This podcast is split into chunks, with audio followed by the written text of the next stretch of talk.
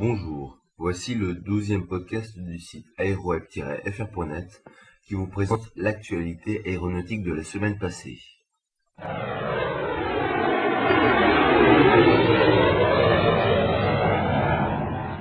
Voici maintenant l'actualité des constructeurs avec tout d'abord l'A380 qui a débuté la semaine dernière les essais en conditions d'exploitation réelles.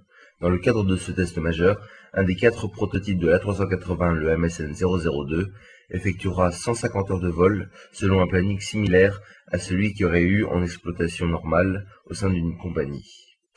Les autorités de certification américaines, la FAA, et européennes, la EASA, accompagneront les équipages d'Airbus au cours de ces vols qui les mèneront à Singapour et à Séoul, puis à Hong Kong et à Narita au Japon, puis à Guangzhou et à Pékin en Chine, ainsi qu'à effectuer un tour du monde par les deux pôles avec une escale à Johannesburg, à Sydney, puis à Vancouver. On continue avec l'A380 mais en Islande, où celui-ci a subi avec succès une série de tests par vent latéral fort en Islande en effectuant 5 décollages et 6 atterrissages dans des conditions extrêmes. Restons avec Airbus qui a reçu de la TAM une commande pour 12 A319, 16 A320, 3 A321 et 6 A330 assortis de 12 options.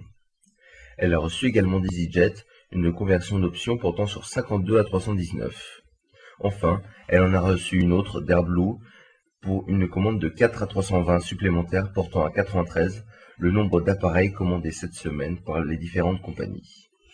Cette semaine fut aussi la période des premières livraisons avec celle d'un A321 pour Kingfisher Airlines qui devient ainsi le premier transporteur basé en Inde doté d'un A321 au sein de sa flotte, puis celle de 4 A318 pour la compagnie nationale roumaine Tarom qui sont équipés de CFM International.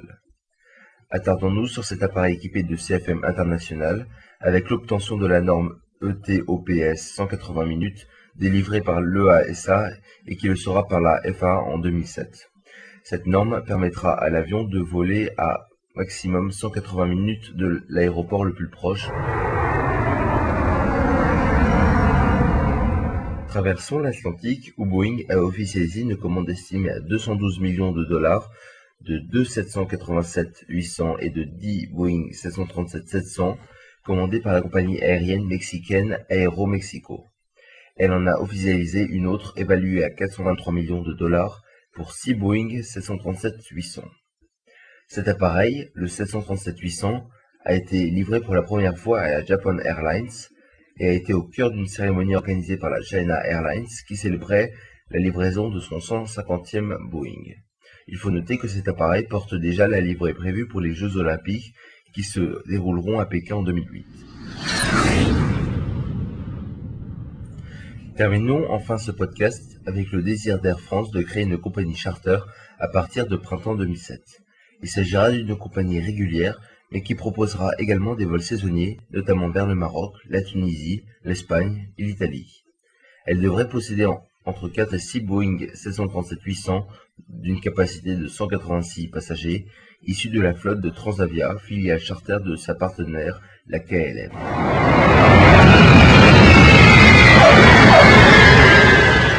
Voilà, ce podcast est maintenant terminé.